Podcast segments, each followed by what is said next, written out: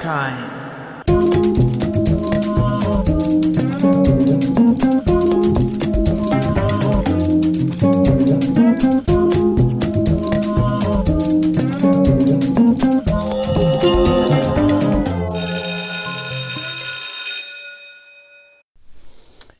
2005 startete die Maker-Bewegung und zwar mit der Gründung des Make-Magazins in den USA von Dale Ducati.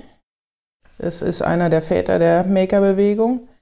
Sie boten diesen, diese Entwicklungen, die sie da sahen, die sie da zusammenführten, den Bedarf, da einen Katalysator zu schaffen, damit die sich formierende Maker-Szene da auch einen Anlaufpunkt hat, wo sie sich wechselseitig austauschen kann. Daraus entstand 2006 die erste Maker Fair, also die erste Ausstellung, Messe, Jahrmarkt im Grunde der Maker in San Mateo. Heute in der Zwischenzeit, Jahr für Jahr findet die statt. In der Zwischenzeit zieht es mehr als 100.000 Menschen, Besucher an. Die in der gleichen Größenordnung findet das Ganze in der Zwischenzeit auch in äh, New York statt und äh, auch in einer Vielzahl anderer Städte weltweit in der Zwischenzeit, auch in Shenzhen und auch in Berlin und vor allem in Hannover in Deutschland war nämlich dort die erste Maker Fair. Die, äh, der Heise Verlag hat das natürlich jetzt übernommen. Und zwar 2012 haben sie ähm, dieses deutschsprachige Make-Magazin übernommen, die Lizenz von den Amerikanern übernommen. Sie betreiben das zwar eigenständig, aber ich glaube, es gibt da schon die ein oder andere Synergien. Vor allem der YouTube-Channel wird äh, wechselseitig, glaube ich, genutzt, soweit ich das weiß. Und ähm, man, nachdem das Ganze ist in die Wege geleitet worden, nachdem man in äh, Hannover halt zum ersten Mal dann eine Maker Fair ausrichtete und die auch sehr erfolgreich war mit 8000 Besuchern. Für das erste Mal eine sehr stattliche Zahl. Und daraufhin hat man dann diese Kooper ist man diese Kooperation eingegangen. Und ähm, ja, seitdem läuft das. Und in der Zwischenzeit gibt es auch in Berlin halt einen Ableger. Und in der Zwischenzeit ist Berlin auch der größere. Ableger und äh, beim letzten Mal im Herbst, im Herbst, Moment, ich gucke gerade, im Herbst war ich da. Da, ähm, das war gleichzeitig parallel zu dieser Wave, also muss das äh, im letzten, äh, letzten September, Anfang Oktober gewesen sein. Da war das äh, Festival für Inspiration, Kreativität und Innovation fand in Berlin statt. Ist, wie gesagt, es gibt es auch in verschiedenen anderen Städten, weil die, ähm, das Make-Magazin auch Lizenzen vergibt an andere Städte und in der Zwischenzeit gibt es das in wirklich vielen. Ich kann das nur jedem empfehlen, mal dahin zu gehen. Das ist wirklich ein großes Fest, nicht nur für alle, die irgendwie gerne selber basteln. Ich bastel zum Beispiel eigentlich gar nicht gerne aber es ist trotzdem unfassbar inspirierend, was da passiert und was man da sehen kann. Man, vor allem auch mit Kindern kann man da schön hingehen und äh, sich da einen schönen Familienausflug äh, hinlegen. Das ist äh, wirklich für alle Beteiligten unglaublich spaßvoll und ähm, wirklich nett. So, das ist das eine. Das zum anderen kam 2012 auch das Buch von Chris Anderson raus, Make. Das Maker-Buch. In der Zwischenzeit auch in Deutsch erschienen. Chris Anderson ist der ehemalige englischsprachige Wired-Chefredakteur, der auch schon den Longtail überhaupt des Webs irgendwie darlegte damals. Der lange Rattenschwanz, das weiß ich gar nicht mehr, wie es weiterging. Ähm, werde ich auch mal hier einblenden. Auch lesenswert um überhaupt das Web zu verstehen, das Web 2.0 und E-Commerce. Jetzt also Maker, sein Thema. Und zwar äh, sagt er, in den vergangenen zehn Jahren ging es darum, neue Wege zu finden, wie man im Web gemeinsam erschaffen, erfinden und arbeiten konnte. In den nächsten zehn Jahren werden diese Erfahrungen auf die reale Welt angewendet werden. Wir sehen das ja schon die ganze Zeit irgendwie. Das Web schlägt zurück und kommt in unsere physische Welt. Wie, das fängt an bei diesen ganzen Sharing-Kulturen, irgendwie Uber, Airbnb, aber auch hin zu diesen ganzen Bots, die uns also jetzt die Welt erklären. Alexa, Siri, Google, alle sind dran, irgendwie mit ihren Assistenten uns äh, das Know-how des Netzes in die physische Welt hineinzutragen. Und ähm, damit können wir, ähm, und die Makers ist also genau das Gleiche, die gleiche Entwicklung, dass wir, das Handwerk wird im Grunde aufgepeppt, es wird vorne und hinten mit Digitalität versehen. Vorne gibt es also eine Datei, die wird digital erstellt. Das ist jetzt nichts Besonderes, das gibt es auch schon seit vielen Jahren.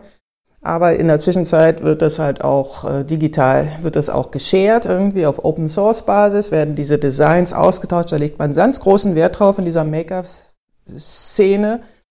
Und äh, jeder kann diese Dateien nehmen und kann die modifizieren auf den eigenen Bedarf und äh, kann das dann äh, ausdrucken, fräsen, was auch immer man damit machen will und äh, sein eigenes Produkt kreieren, ganz speziell auf den eigenen Geschmack oder für den Geschmack des Zielpublikums, weil man kann ja natürlich da auch ein Business mit aufbauen.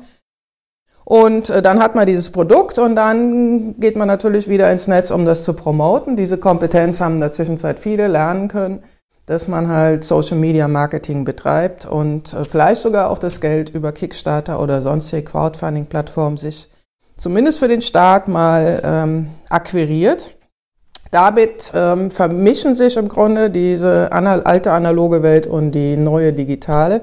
Ja, auf einmal sind äh, auch die Maker, auch die Handwerker, sind auf einmal auf einer Ebene wie die Wissensarbeit, nämlich alle können daran partizipieren. Der Kult des Amateurs ist wieder zurück oder äh, es steigt jetzt erst richtig ein. Es ist gar nicht mehr erforderlich, dass man jetzt der High-End-Designer sein muss, sondern das kann man alles in Kooperation, crowdbasiert, co-kreierend mit anderen gemeinsam gestalten. Wir sind alle auf einmal Designer, wir sind alle kreativ. Wenn man Lust hat, kann man ein einfaches Glas nehmen und sich da die Datei irgendwie zulegen oder irgendwo suchen. Und dann fängt man an, da irgendwie einen Schriftzug draufzusetzen und druckt es aus und dann hat man sein spezielles eigenes Produkt kreiert. Also alle sind Designer. Das ist im Grunde Design 4.0 heutzutage. Der Longtail der Dinge, so nennt es Chris Anderson, da sind wir heute angelangt. Also bei kleinen Stückzahlen gewinnt auf jeden Fall die digitale Produktion. Wenn ich mir irgendwas überlege, was ich unbedingt gerne haben hätte, das aber nirgendwo kaufen kann, dann mache ich es mir halt selber. Und bei äh, großen Stückzahlen ist natürlich immer noch die alte analoge Methode der Küst, die kostengünstigste. Variante, aber dann hat man halt die Masse. Ne? Dann hat man halt irgendwie nicht die spezielle Tasse, sondern dann hat man, oder das spezielle Glas, sondern dann hat man ein Glas, wie jeder andere auch. Das äh, kann also jeder für sich selber entscheiden, wo er sich da positioniert, ob er den Aufwand betreiben will. Ähm, interessant daran ist, dass es gar nicht mehr so sehr darauf ankommt, dass dann ein Glas ein Glas ist, sondern das Interessante ist, dass ein Glas im Grunde das Produkt ist einer kreativen Lösung, einer mathematischen Gleichung.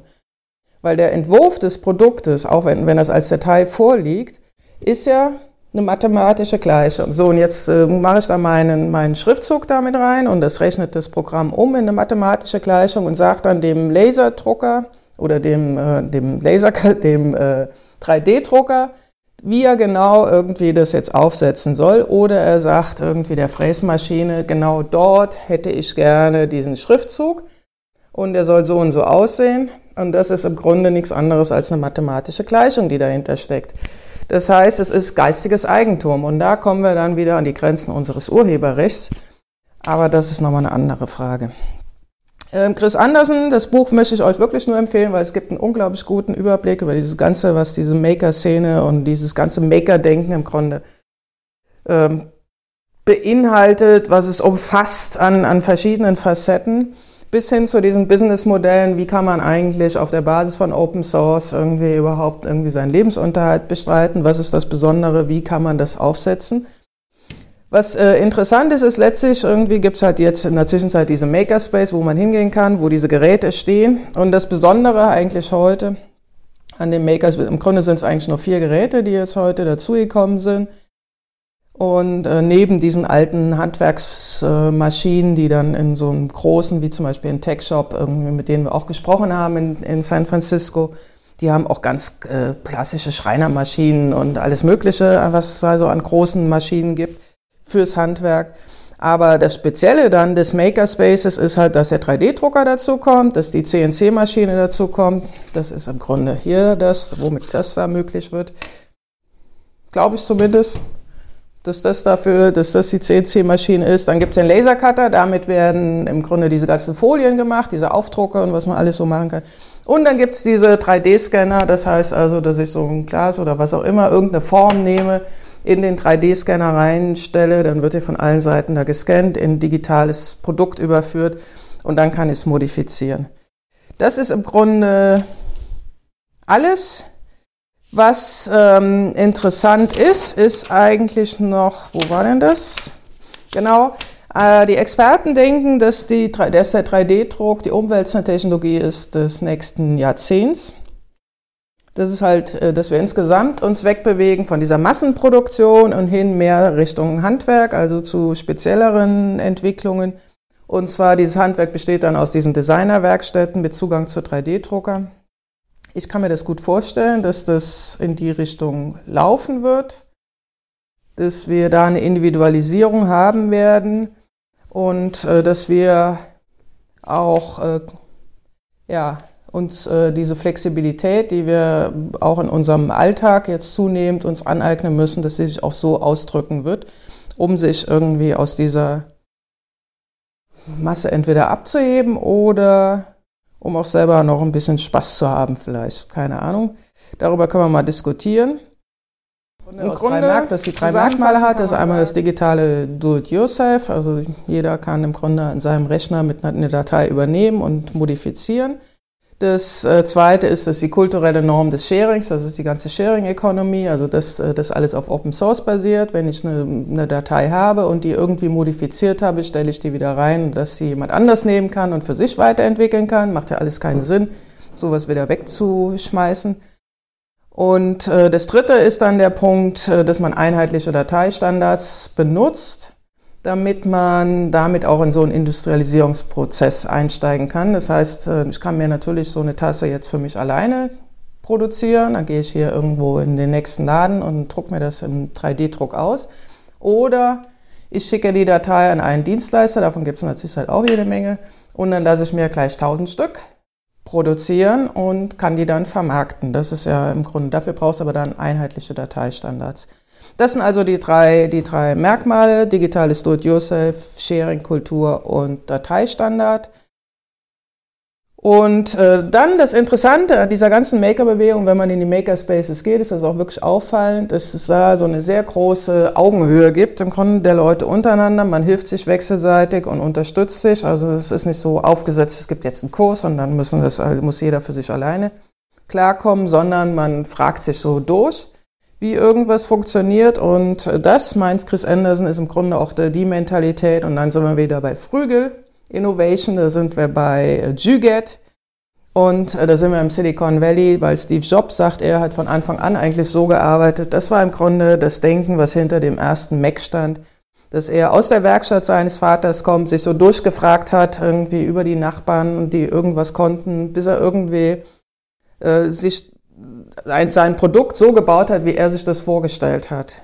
Und das war eigentlich nur auf der Basis von Learning by Doing und nicht so sehr, dass er sich das theoretisch erst angeeignet hat, um das dann umzusetzen, sondern die Maker-Bewegung ist zentral, kreist sie um das Learning by Doing. Und insofern möchte ich euch alle auffordern, fangt einfach an und ja, belegt keinen Kurs, sondern geht in einen Makerspace und fangt an zu produzieren.